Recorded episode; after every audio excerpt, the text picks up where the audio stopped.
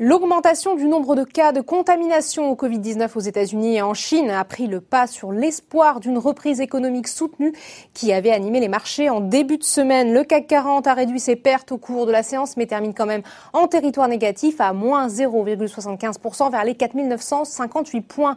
Du côté des valeurs, les compartiments les plus exposés au risque d'une reprise moins vigoureuse qu'anticipée enregistrent les plus fortes baisses. ArcelorMittal chute de 5,75%, la foncière Unibail Rodamco Westfield recule également, moins 3,28%.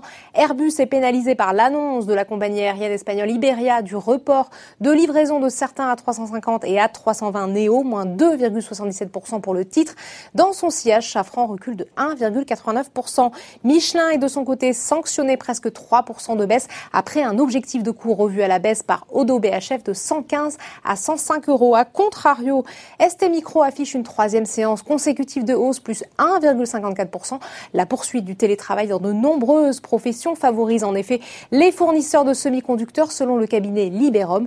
Les analystes estiment qu'ils seront plébiscités par les marchés sur les prochains trimestres. Sodexo et Worldline sont également bien orientés. Dans l'actualité du SBF 120, Rémi Cointreau est soutenu par un relèvement de recommandation de Barclays.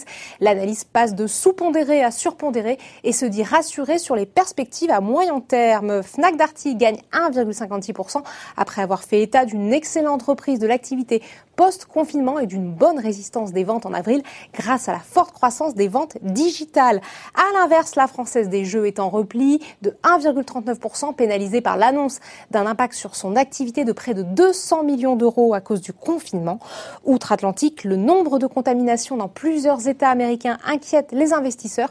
Il se montre également soucieux du nombre d'inscriptions hebdomadaires au chômage qui se maintient à un niveau historiquement élevé, signe que le rebond attendu est moins rapide que prévu. En début de séance, le Dow Jones cédait 0,5%, le S&P 500 perdait 0,2% et le Nasdaq était proche de l'équilibre.